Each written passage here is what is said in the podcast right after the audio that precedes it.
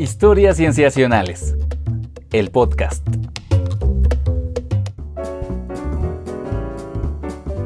Bienvenidos a Historias Cienciacionales. Una vez más estamos grabando para ustedes para platicar de un tema que nos tiene intrigados e interesados. Yo me llamo Víctor Hernández y estoy muy contento de saludar a mis amigos. Comenzando por Sofía Flores. Hola Sof, ¿cómo estás? Víctor, muy bien, ¿tú qué tal? Bien, todo bien, todo bien, gracias. Aquí con un poco de hambre, pensando en el tema que, que, traemos, pero. Sí.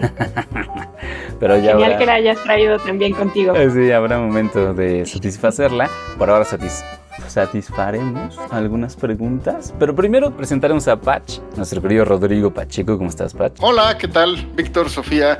También emocionado y contento, pero también intrigado por el tema de hoy que vamos a platicar, porque realmente yo no había escuchado hablar de estas sustancias de las que vamos a estar platicando y siempre es eh, entretenido y muy interesante empezar a enterarse de estas cosas. Bueno, ya no sigo más y... Ah, ¿eh? Adelante. No, ya verán que es un tema muy interesante y antojable, pero antes de pasar a ese tema y de presentar a nuestra invitada, debemos agradecer a nuestros queridos Patreons que apoyan este programa y lo que hacemos desde patreon.com diagonal cienciacionales. Si a ti que estás escuchando te interesa apoyarnos de esa manera, pues puedes entrar a esa página para enterarte de las distintas maneras en las que puedes mostrarnos nuestro apoyo y verás también las distintas recompensas que podrías tener entre ellas, por poner un ejemplo, algunos textos exclusivos que estamos escribiendo para precisamente nuestros Patreons. Muchas gracias a ellos y ahora sí podemos pasar a nuestro tema. ¿Por qué? ¿Quién está con nosotros, Sof? El día de hoy nos acompaña Luzali Jasso Mata. Ella es química en alimentos y maestra en ciencias bioquímicas por la Facultad de Química de la UNAM. ¿Cómo estás, Luza? Muy bien, gracias por todo.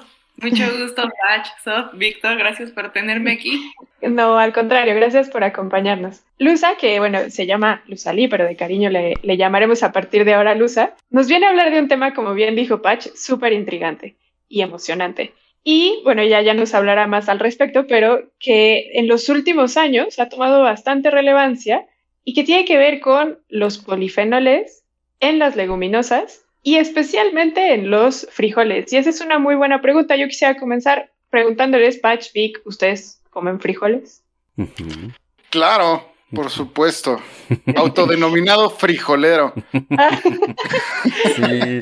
¿Al, al, alguna preferencia? Así como bayos, refritos. Negros refritos. No hay otros. Sí. que son los No, también enteros. Ajá. Es que eso es lo rico, ¿no? O sea, como que puedes prácticamente tenerlos como, eh, como opción para sopa, casi, casi, ¿no? Eh, ajá. Pero también, o sea, para tus molletes, ¿no? Yo que coincido con Patch que los negros refritos ahí serían el, la opción ideal. Sí, sí, sí.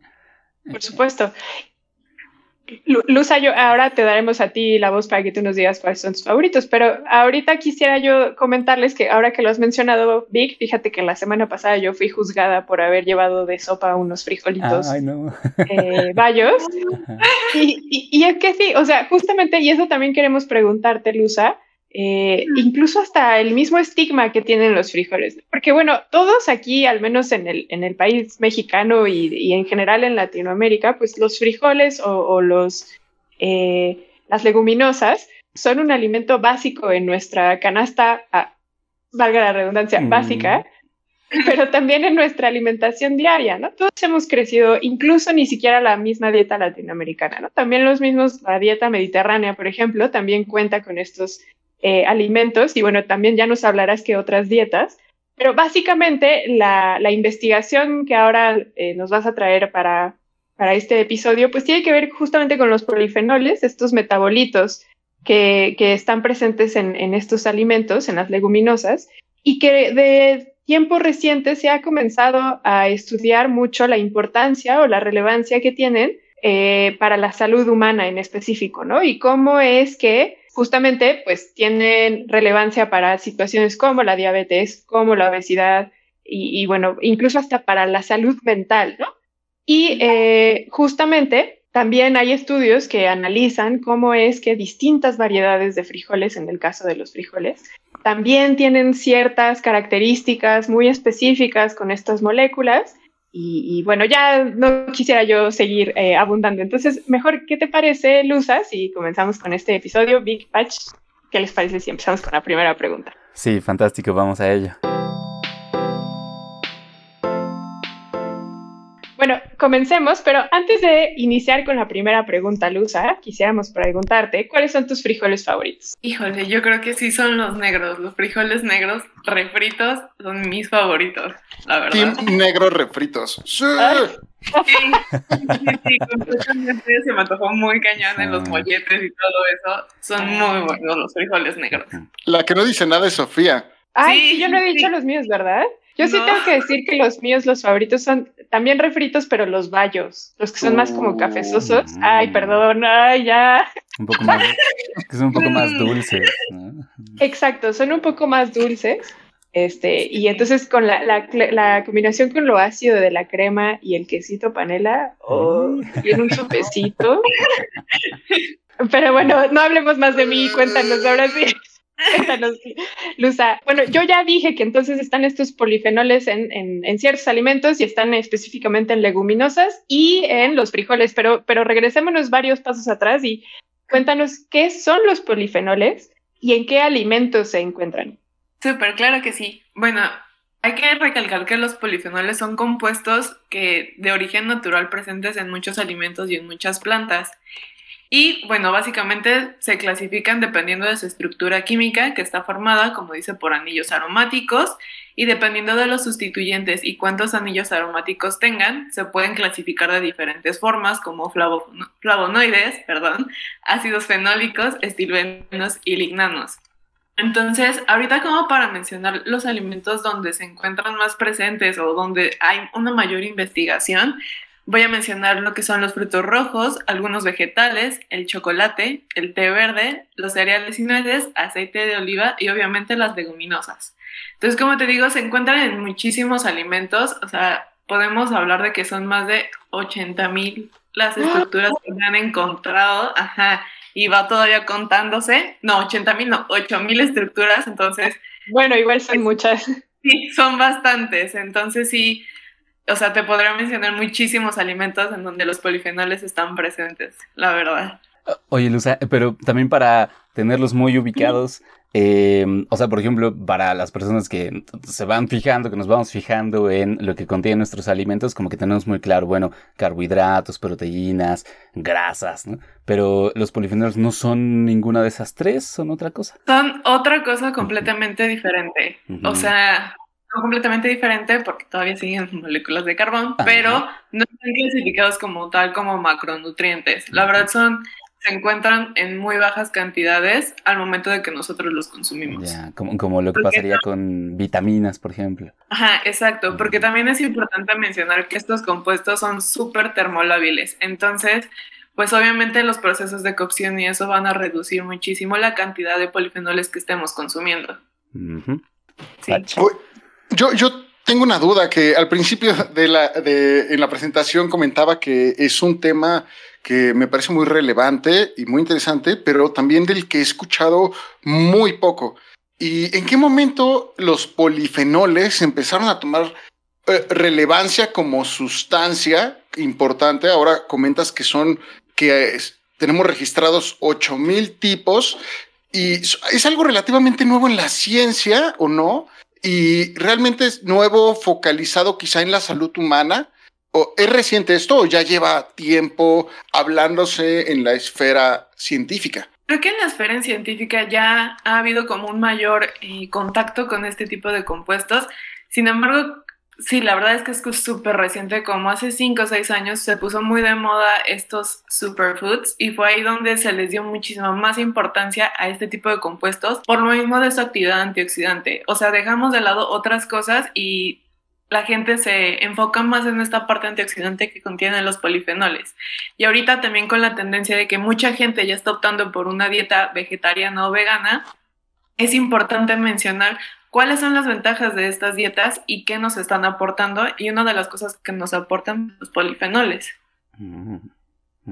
Ahora, Luza, me llama a mí la atención eh, porque, por ejemplo, este, esta cuestión que, eh, de que el té verde, por ejemplo, ¿no? Todos, eh, o bueno, en el imaginario colectivo está muy bien metido que, que, el té verde tiene propiedades antioxidantes, ¿no? O lo que mencionabas del vino, los frutos rojos, pues todos identificamos que estos alimentos tienen em, antioxidantes, pero en realidad nos diste una variedad gigantesca de alimentos eh, no es solamente estos eh, que, mencioné, sino que incluimos en este episodio a las leguminosas.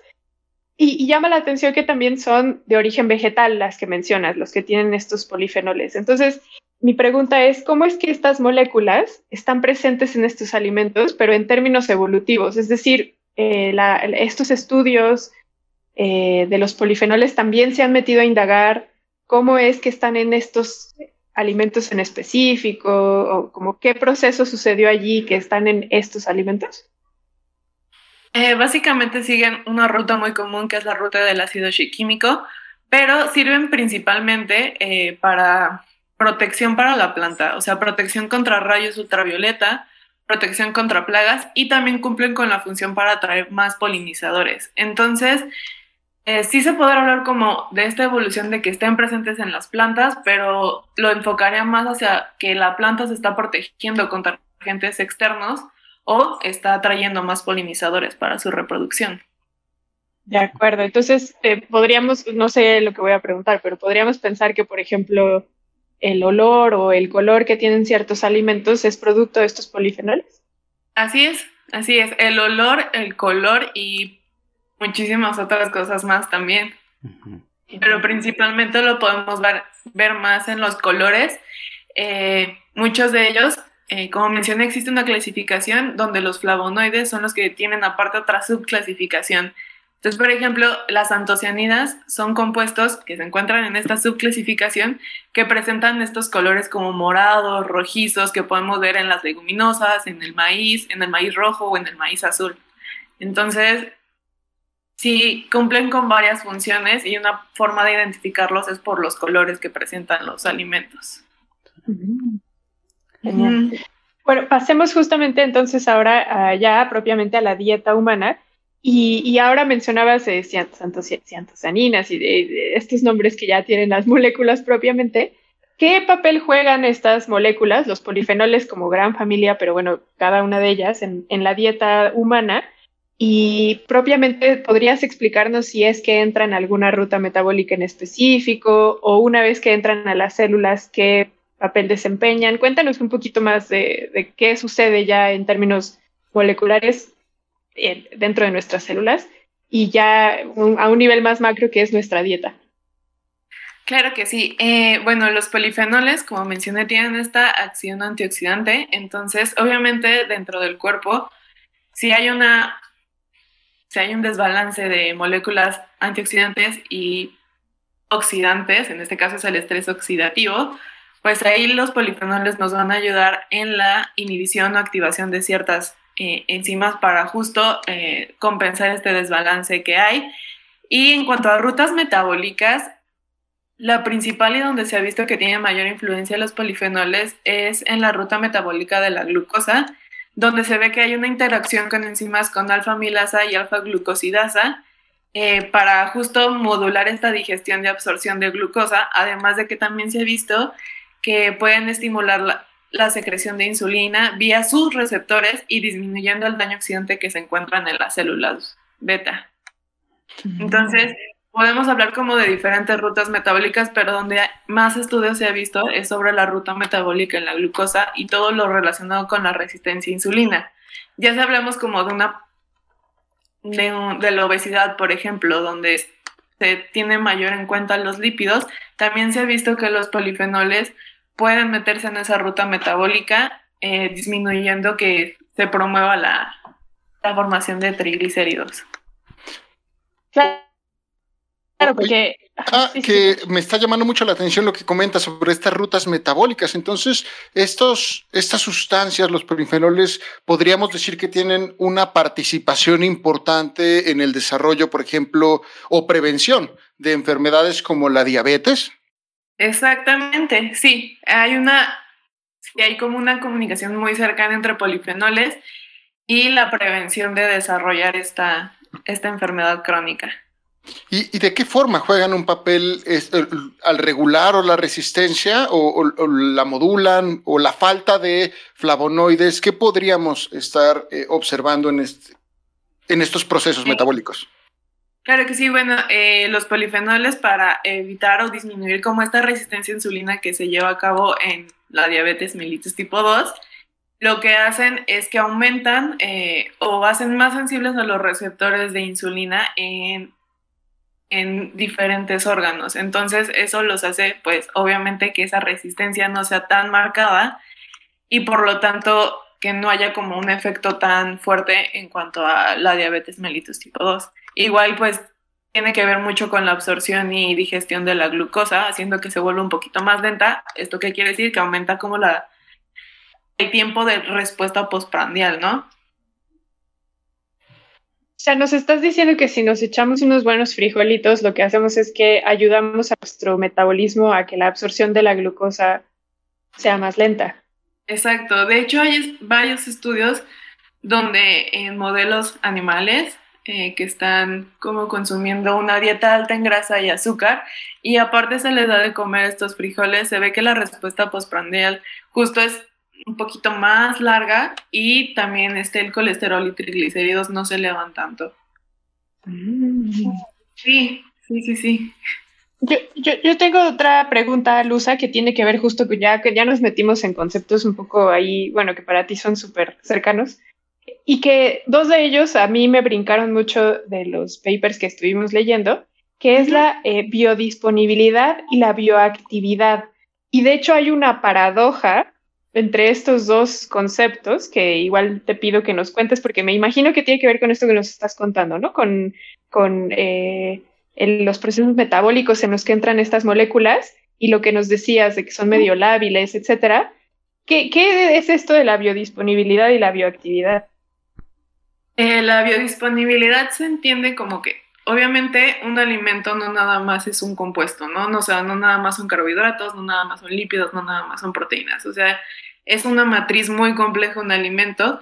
Sin embargo, al momento que nosotros lo estamos consumiendo, no es como que vamos a lograr absorber, absorber todo, ¿no? O, o todo lo que nos comemos, todo se va a utilizar.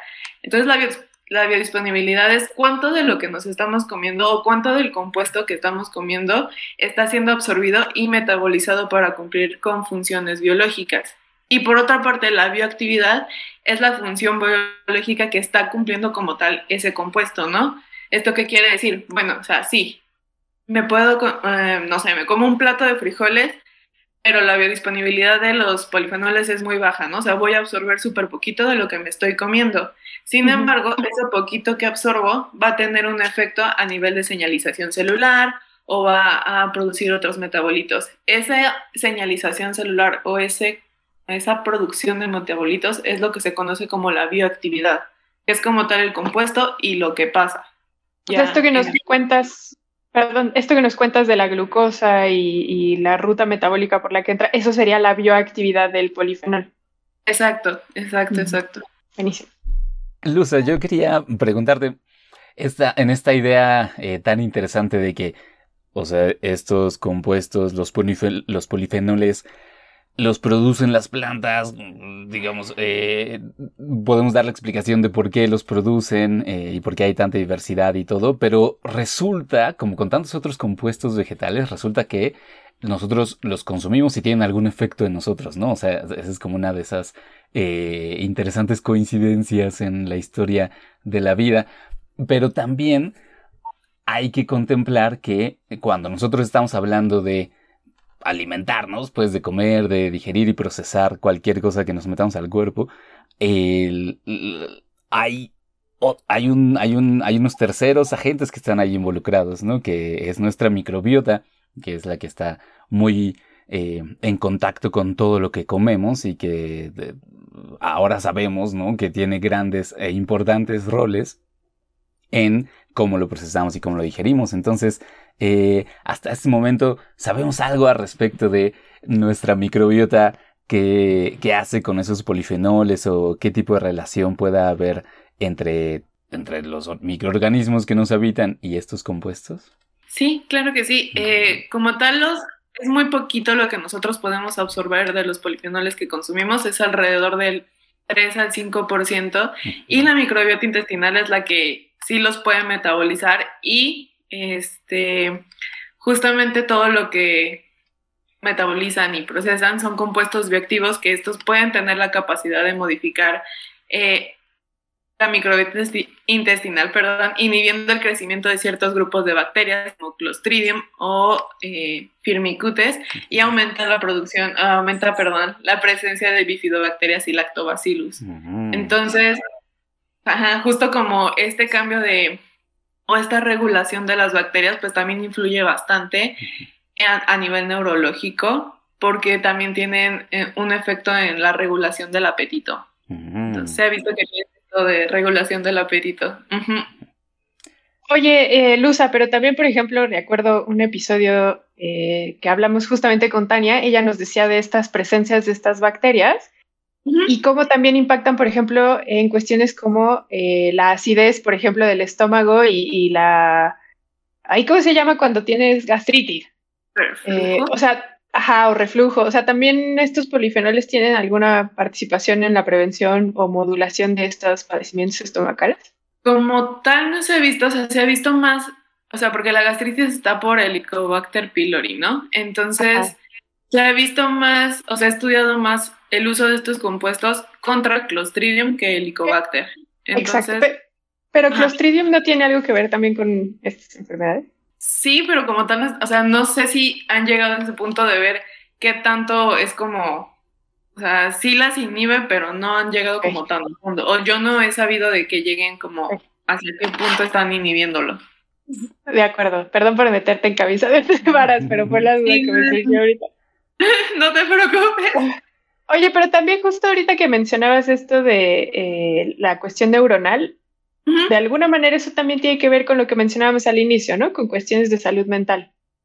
Sí, sí, sí, puede disminuir la neurotoxicidad, el consumo de polifenoles. Es que nos ponemos a pensar, todo está como relacionado en esta parte del estrés oxidativo, porque los polifenoles tienen una alta capacidad antioxidante y justo eh, muchas de estas enfermedades, como las cardiovasculares, eh, la diabetes mellitus tipo 2, están caracterizadas por este estrés oxidativo que puede generar otras complicaciones. Entonces es como, eh, de cuenta que los polifenoles pueden actuar como un mapita, ¿no? O sea, actúan en diferentes puntos que en realidad no sabes cómo, dónde inician y dónde pueden terminar. Genial hacemos, te propongo al, al, siguiente tema, que ya es en meternos ahora sí a los frijoles, o sea, que es básicamente ya también tu tema de trabajo de investigación. ¿Cómo es que estas moléculas, o sea, también en términos eh, evolutivos, o bueno, si es que se, eh, se tienen estudios al respecto, ¿cómo es que estos polifenoles terminan en los frijoles? Eh, bueno, como te mencioné anteriormente, muchos de estos eh, polifenoles sirven como protección para la misma planta. Eh, sin embargo, aquí es importante mencionar que obviamente la cantidad de polifenoles va a variar dependiendo de las, de las variedades de leguminosas o de los frijoles que haya, ¿no? ¿Esto qué quiere decir? Que pues variedades con colores un poquito más eh, oscuros o los frijoles negros o los que son como color rojito van a tener una mayor cantidad de polifenoles en comparación con aquellos que no tienen, o sea, como flor de junio o que otro es como blanquito. Los frijoles como blanquitos no tienen tantos polifenoles. Oye, Luza, y antes de que nos metamos de lleno a la conversación sobre lo que concierne más a tu investigación, eh, ¿de, qué, de, qué, ¿de qué forma y qué es lo que estás abordando en materia de polifenoles específicamente? Eh, ¿Cómo? O sea... Tu, tu investigación, la que estás realizando. Ah, ok. Mi investigación se basó en el uso de un extracto polifenólico, eh, pero también tengo que mencionar que los polifenoles se encuentran en la capa externa de los frijoles, que es la testa. Eh, de ahí se obtiene un extracto polifenólico y yo lo estudié en un modelo de obesidad, en un modelo celular de obesidad para ver si tenía algún efecto en la lipogénesis o en la viabilidad celular de adipocitos. No, pero justo cuéntanos un poquito más, Luza. O sea, tú, o sea, ¿conoces esta situación de que los frijoles tienen distintos tipos de polifenoles dependiendo, no sé si está bien dicho, pero es su raza? Eh, o eh, cómo, los, sus variedades, gracias. Eh, pero justamente entonces lo que tú haces es ver que, cómo estas distintas variedades tienen justamente implicaciones en esto, en la cantidad de polifenoles que tienen y, y, eventualmente cómo se utilizan o cómo se pueden usar para una intervención dietaria en personas con obesidad, ¿cierto? Ajá, como un suplemento para disminuir ciertas cuestiones en la obesidad. Y ustedes justamente encuentran esto que nos decías, que los frijoles negros o los que tienden a ser más oscuros tienen probablemente una mejor, un mejor resultado como tratamiento, ¿no? Ajá, exacto. Eh, bueno, esto de que los frijoles con, testa, con testas más coloridas tienen una mayor cantidad de polifenoles ya se ha visto antes, pero justo mi investigación deriva de que estaba antes que yo igual haciendo su maestría, ella evaluó como tal el frijol entero en este modelo de en este modelo animal y vio justo, ¿no? O sea, que no aumentaba tanto el colesterol y no aumentaba los triglicéridos.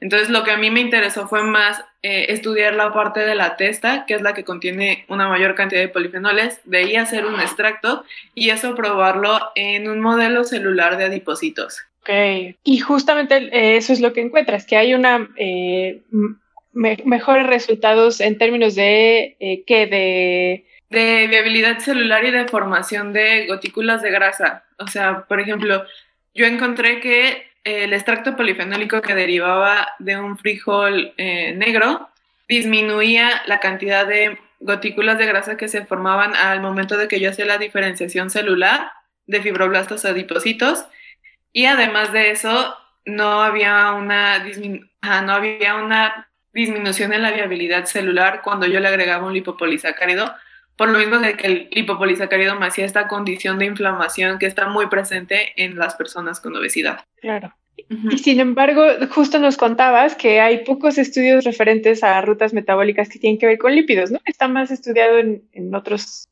moléculas. Sí, está más estudiado en la parte de las rutas metabólicas involucran a la glucosa, pero eh, en la parte de lípidos apenas están saliendo como más investigaciones del consumo de leguminosas en una dieta para personas con una condición de obesidad. Y cuáles son las implicaciones que tendrían, si se podrían utilizar como tratamiento o si disminuye eh, esta formación de, tejido adiposo, de tejido adiposo, sí. Luz, ahora que mencionas justamente el tratamiento, eh, yo quiero preguntarte, una cuestión que como que surge de inmediato en la mente cuando empezamos a oír resultados de estudios muy particulares de compuestos presentes en alimentos muy específicos para tratar ciertas cosas o no, eh, que es la pregunta de, bueno, ah, sabemos esto y ahora qué, ¿no? O, sea, em, ¿cómo podemos ir integrando esos datos, ese em, cachito de conocimiento de cada alimento? pues para hacer algún cambio em, benéfico o útil en la dieta de las personas. Eh, porque me imagino que, digamos, por, por, muy directos que puedan ser los resultados de un estudio como el tuyo, em, tal vez lleva tiempo como para que de inmediato le podamos decir a personas, bueno, eh, aumenta en tantos gramos tu consumo de frijoles o eh, hazlos, eh, de cierta manera, etcétera. Entonces, ¿cómo, ¿cómo vamos integrando todo eso que vamos sabiendo para algún cambio ya muy práctico en la vida cotidiana? Pues creo que, eh, como tal, siento que en, obviamente falta muchísima información sobre los alimentos tradicionales en México porque podemos ver que hay cápsulas, no sé, té verde, ¿no? Mm. Que es uno de los alimentos que más ha estudiado por sus capacidades antilipogénicas y también pues todas sus capacidades antioxidantes. Pero si nos vamos a la parte de todos los alimentos que se encuentran en la dieta tradicional mexicana, la información es muy escasa. Entonces es como esa parte de empezar a revalorizar otra vez estos alimentos y darles esa importancia de por qué tenemos que consumirlos o por qué los consumían antes. Mm, o sea, en una de esas igual llegamos a la conclusión de, bueno, hay que comerlos como ya los comíamos. Sí, justo, o sea, porque uno pensaría como decíamos al inicio, ¿no? Que los frijoles pues son el pan de cada día, pero a partir del 2016 se ha visto que el consumo de frijol en México ha disminuido casi un 40%. Es un montón. Entonces, Sí, entonces te digo, o sea, nosotros sí es como de sí, pues comemos frijoles todos los días, pero no, o sea, se ha visto que ha disminuido mucho el consumo por este estigma que tienen también los, estas leguminosas. Ese es, ese es uno de los puntos que queríamos tratar contigo, eh, Luza, porque también justo lo era lo que decíamos, ¿no? De al inicio del programa, que a mí me juzgaron por comérmelos a, manera de sopita. Oye, sí. Sí, es que tanto es real que sí haya un estigma, o sea, de que se asocien, por ejemplo, con cuestiones, pues no sé, ¿no? Ya lo hemos hablado en otros episodios, esta idea de lo nativo y de cómo se estigmatiza de manera negativa. Y al final, pues los frijoles son parte de esa dieta tradicional nativa americana y que también a veces pues se relaciona, no sé, con una situación de pobreza, de... Pues si puedes comer otra cosa, pues no comes frijoles, ¿no? Yo tengo, tengo un tío eh, al que si escucha le mando muchos saludos, que, que siempre que servimos frijolitos nos dice, este, ¿quieres frijoles? Ah, se te va a olvidar el francés. El, ajá, claro, el inglés, ¿no? sí. y, agrego, que en un principio me autodenominé frijolero y un poco lo decía porque la traducción al inglés llega a ser peyorativa incluso hacia los mexicanos. Ahí está la famosa canción de Molotov. Claro. Entonces, ustedes, tú que estás tan metida en este estudio, cuéntanos de eso que, que has visto. Creo que sí, muchas personas como que tienen estigmatizado a las leguminosas y otros alimentos como los quelites o las tortillas como hacia un sector socioeconómico bajo, pero la realidad es que si supiéramos o si supieran cuánta información hay o qué es lo que nos proveen estos alimentos, pues no creo que estaríamos consumiendo otros alimentos como tofu y ese tipo de cosas, ¿no? Porque la realidad es que unas enfrijoladas, o sea, esa combinación de cereales con leguminosas ya nos está dando la cantidad de proteína, bueno, una proteína, una calificación proteínica muy buena, ¿no? Justo porque hay esta complementación de aminoácidos que a uno le falta y la otra tiene, pues ya con eso tendremos un, muy, muy buen alimento. Entonces, coman en frijoladas. Mm. Luza, que ahora que lo dices, eh, yo una vez igual hablando con una nutrióloga me decía que es bastante interesante que en distintas poblaciones alrededor del mundo, alimentos tradicionales tienen esta, eh, tienen esta relación de cereal con leguminosa, ¿no? Entonces, por ejemplo, piensas en, el oriente y está el arroz y bueno, no sé allí qué leguminosa sea. Eh, piensas en, la parte mediterránea y pues tienen, eh, no sé, las alubias, las con, con, otro cereal que tampoco hay, me tendrás que ayudar tú. Pero bueno, ella lo que me decía es que resulta bastante interesante que, que nuestros conocimientos tradicionales nos han, por ejemplo, no sé, en Cuba, ¿no? Que se comen los el frijol con, con arroz, en Brasil también eh, ¿qué, qué, nos puedes decir tú justamente como de estas dietas nativas? Porque también, por ejemplo, la dieta mediterránea, pues, que sabemos que es la panacea casi casi, y también incluyen las leguminosas, ¿no? Entonces, cuéntanos de estas eh, dietas nativas de cada parte del planeta. Sí, justo como que se ha perdido mucho el consumo de estos alimentos tradicionales en cualquier parte del mundo por el estilo de vida que llegamos. O sea, ya no tenemos el tiempo, por así decirlo, de, no sé, ponernos a separar los frijoles como nos hacía nuestra mamá para que no tuvieran piedritas y cocerlos o dejarlos remojar toda la noche para el otro día cocerlos. Como que ahorita ya estamos de todo lo queremos súper rápido en el tiempo, o sea, es de salir, comer y ya regresar a trabajar o hacer lo que queramos.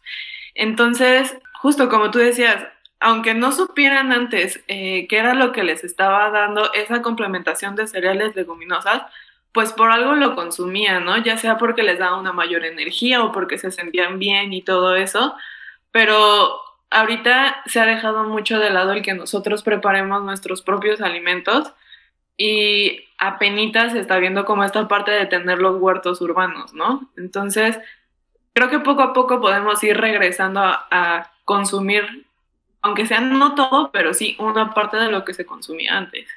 Ay, Luce, yo tengo una pregunta ah, relacionada también con el estigma de los frijoles particularmente. Em, o, sea, que lo que ocurre es que hay gente que los, que los evita porque los producen gases, ¿no? Entonces, eh, mi pregunta es si acaso los polifenoles tienen algo que ver con eso o si eh, podemos estar estudiando los frijoles de tal manera que em, podamos evitar eso también, ¿no? Porque bueno, o sea, ya que mencionabas las maneras de prepararlos tradicionalmente, em, yo recuerdo que alguien me daba la recomendación de que precisamente si los dejas remojando una buena cantidad de tiempo, entonces te pueden producir menos gases. Em, pero no, nunca supe cuál era la razón para ello, ¿no?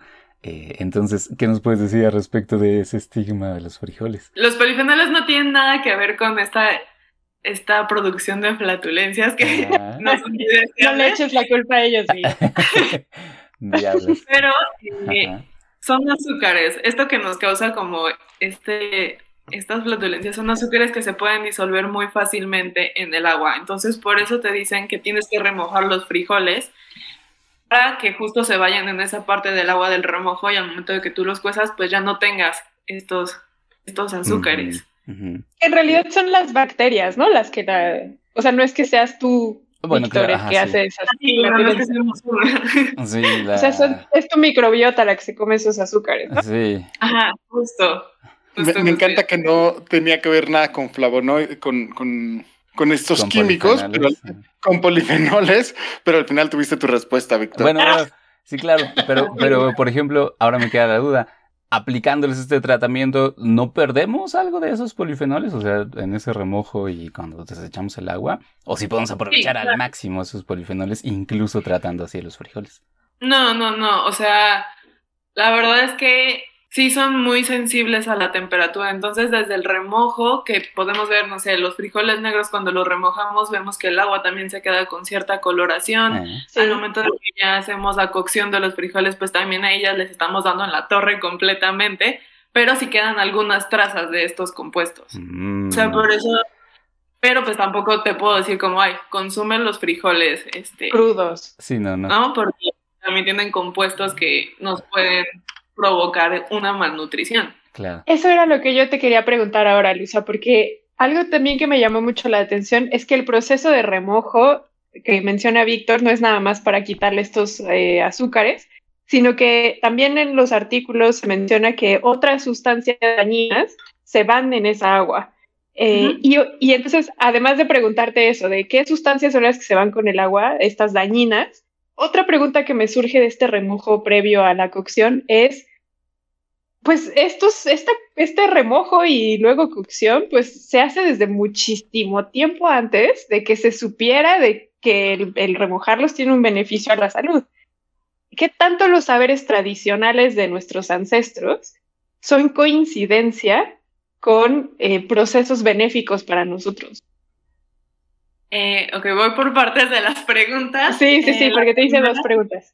Sí, la primera es que estos compuestos eh, que son inhibidores de tripsina, la tripsina es una proteasa, entonces se ha visto que desde el remojo y en la, o sea, el remojo sí se pueden tratar de reducir estos compuestos o estos inhibidores de tripsina, sin embargo, sin embargo es más en la cocción donde se logran eh, eliminar casi por completo estos inhibidores de tripsina si los consumiéramos como tal crudos, obviamente tendríamos esta parte de que no estaríamos aprovechando la proteína y las leguminosas son eh, alimentos altos en proteína, ¿no? Entonces, estos inhibidores no nos permitirían aprovechar 100% eh, estas, estos péptidos que necesitaríamos. Y por otra parte, ¿cuál era la otra pregunta? ¿Qué tanto de lo que se Los saberes tradicionales, ajá, o sea, porque yo no me imagino a mi abuela poniendo a remojar los frijoles porque, ay, sí, este, los azúcares y no sé qué, o sea, ella los remojaba porque pues, se cuecen mejor. Pero es, es una coincidencia muy grande, ¿no? Sí, es una coincidencia muy grande y creo que es como en el laboratorio, ¿no? Hacer repetición y repetición. O sea, yo creo que al inicio era como de, sabemos que si los dejamos remojar tanto tiempo se van a cocer más rápido pero conforme fueron avanzando, pues vieron esta parte, ¿no? De si los dejas más tiempo remojando, pues no te van a causar tantos gases. Entonces creo que es más esta parte como de un labor, de esta alquimia que se tiene o de todo lo de que se ha hecho fuera del laboratorio. Claro, porque me hace pensar en otros saberes tradicionales que también tienen que ver con la alimentación, ¿no? Eh, no sé, el salar la carne y saber que eso eh, hace que dure más. Ah, exacto. Siento que es como eh, o sea, básicamente hay una imagen que me gusta mucho, o hay una frase que me gusta mucho, que es, la cocina es como en laboratorio, pero aquí sí puedes lamer la cuchara, ¿no? Entonces, básicamente creo que fue de repetición en repetición conforme. Y pues llegó un punto en que, bueno, pues ¿para qué sirven estas prácticas, no? ¿Por qué se remoja tanto tiempo? Y ahí es donde viene esta curiosidad que pues ya lo puedes ver como tal en, en un paper o en, ah. En, sí, en artículos donde te dicen por qué hacen las cosas y si sí influyen o no en lo que nos estamos o en lo que estamos consumiendo al final. Que yo ya, nada más para cerrar mi intervención, a mí lo que me llama mucho la atención es que en uno de los papers dicen que se tiene que remojar con 16 horas de antelación. O sea, me llama la atención el nivel de precisión de decir 16 horas tienes que dejar remojando tus frijolitos.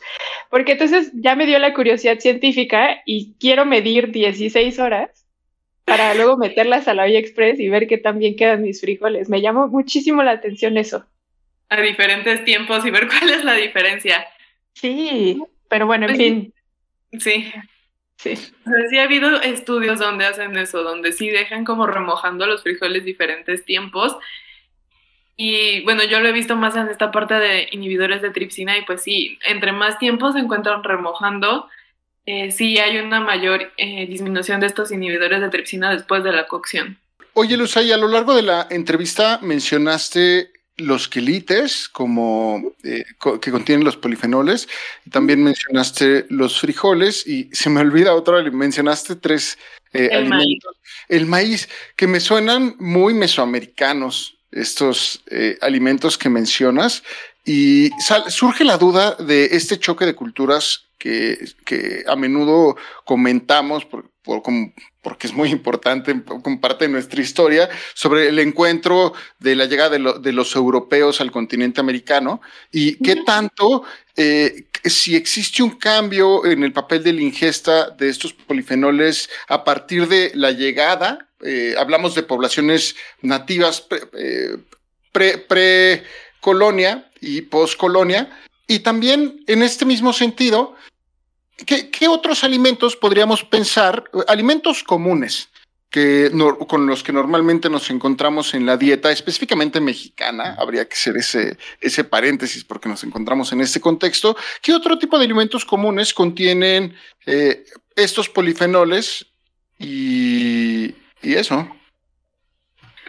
Ah, hablando de la dieta mexicana, el chile contiene polifenoles también, Creo que todo lo derivado de la milpa, chile, maíz, frijol y quelites, tiene una buena cantidad de, polifenoles. con la llegada obviamente de los españoles a América, pues ya introdujimos como otros alimentos, ¿no?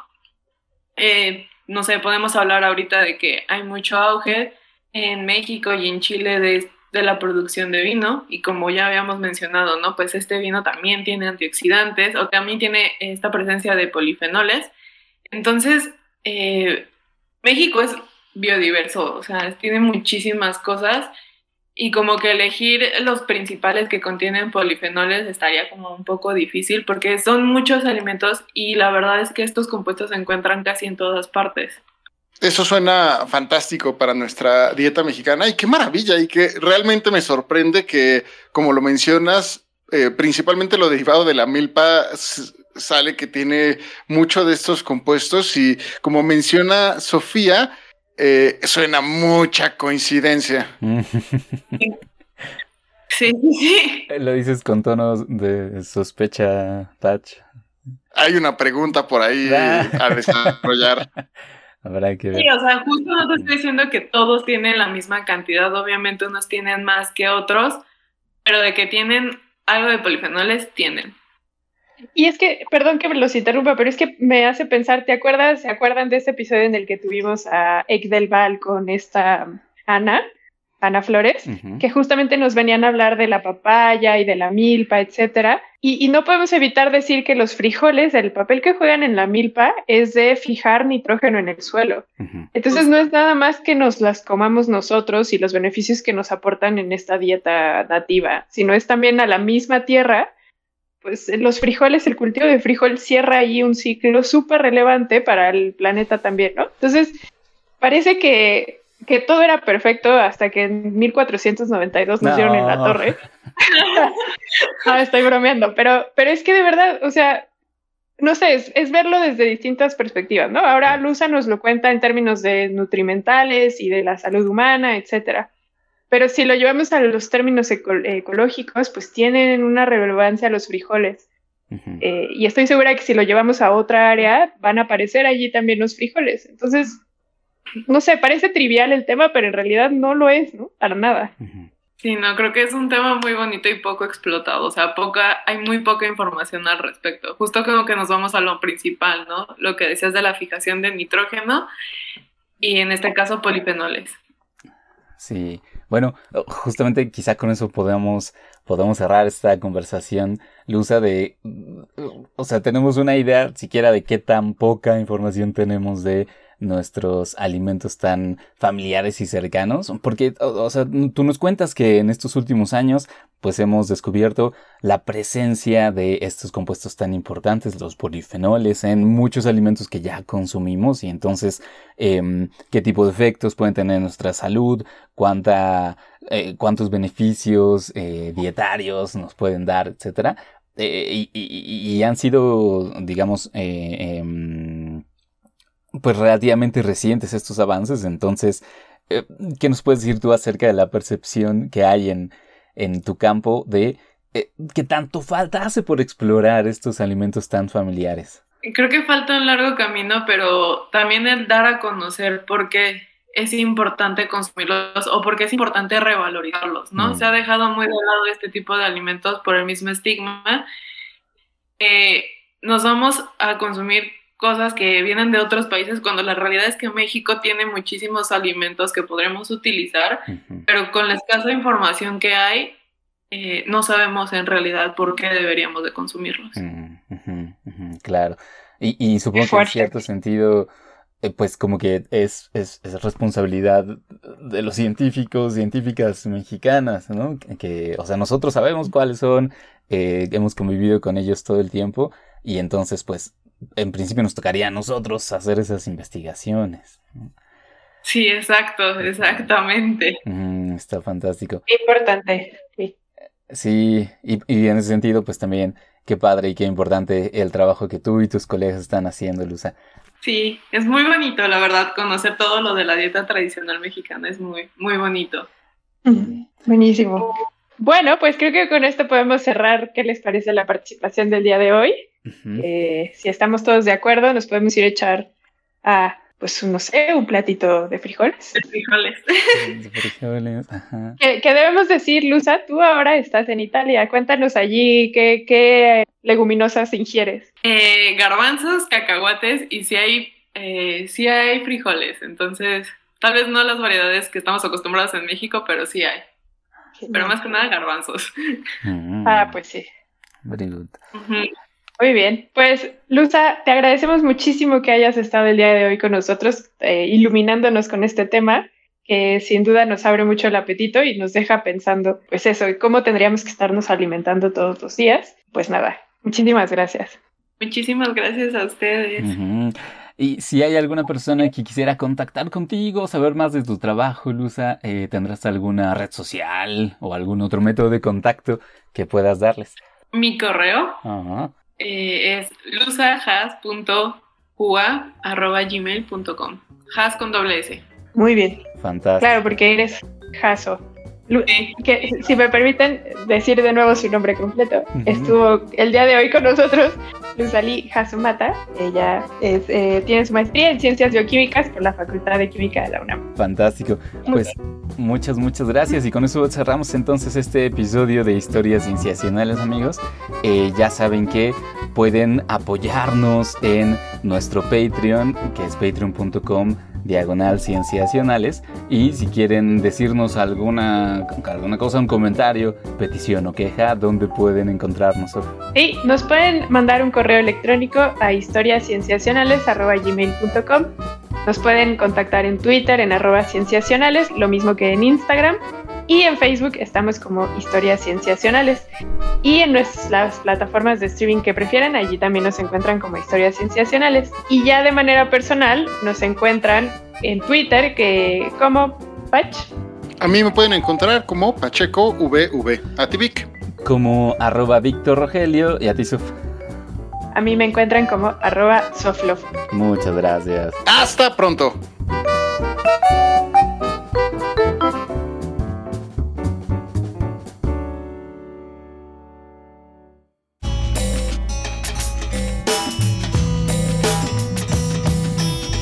Agradecemos mucho a Luza que haya aceptado quedarse con nosotros en esta parte que nos encanta, nos, bueno, nos encanta y fascina, pero es eh, y, eh, especialmente relevante porque podemos conocer un poco más ya de lo que piensa el investigador o la investigadora acerca de su trabajo científico, pero también de lo que pasa dentro del área en ciencia. Entonces, Luza, gracias por haberte quedado con nosotros. Gracias a ti, Sofi.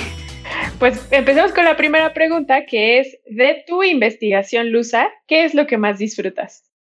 Uf, creo que conocer a, las personas que están involucradas en esta parte del cultivo de los alimentos y estar en el laboratorio y justo que llega un punto en que tú eres el único que sabes esa cosa, que sabes el resultado de lo que está pasando. eso es lo que más disfruto. Sí. Eso está muy padre. Esa es una, buena respuesta. Pasemos a la siguiente pregunta, que es de tu área de, conocimiento, ¿de qué estás segura que es verdad, pero todavía no hay suficiente evidencia para confirmarlo? Uf. Mm, híjole, está difícil. Mm. Justo de que, eh, por ejemplo, en mi investigación, de que eh, este extracto polifenólico tiene acción a nivel de transcripción de genes eh, antiinflamatorios. O sea, a nivel epigenético. Espero que sí, pero no estoy tan segura, pero estaría padre. Wow, eso está padre.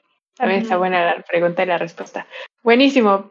Quedémonos también en tu área de trabajo y ahora más bien cuéntanos cuál crees que va a ser el gran próximo hallazgo.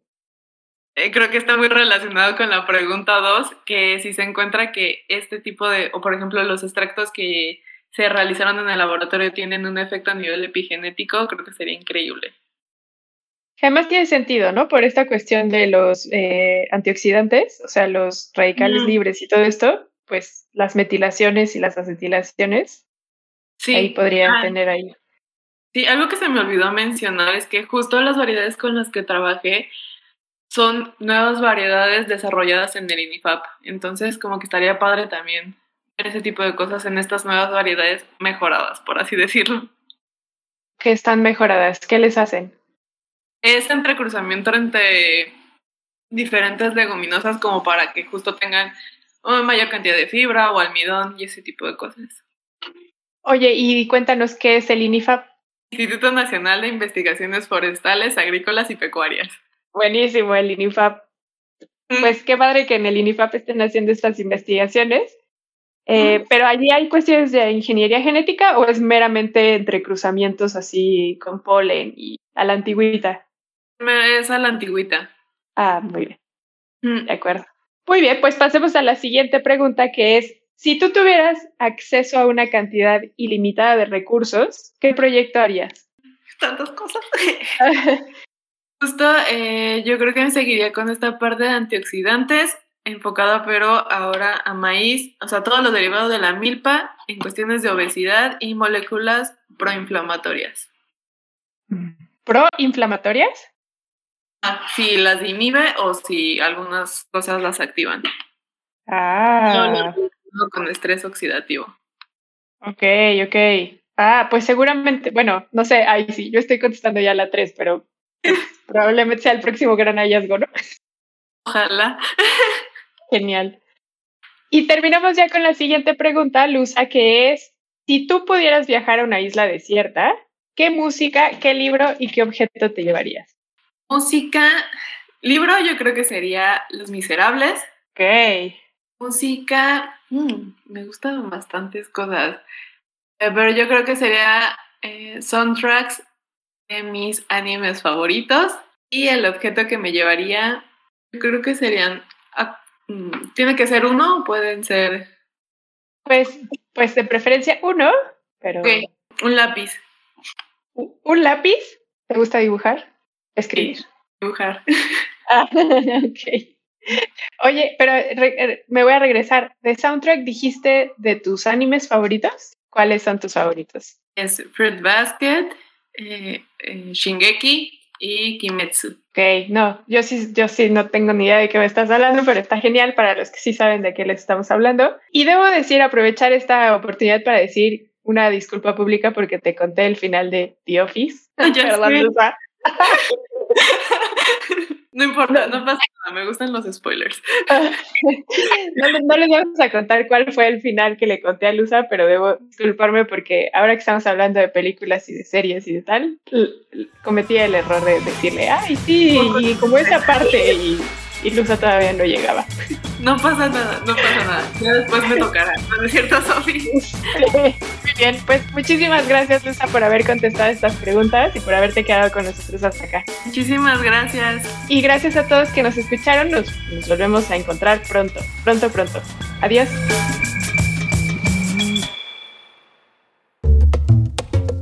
Esto fue Historias Cienciacionales, el podcast.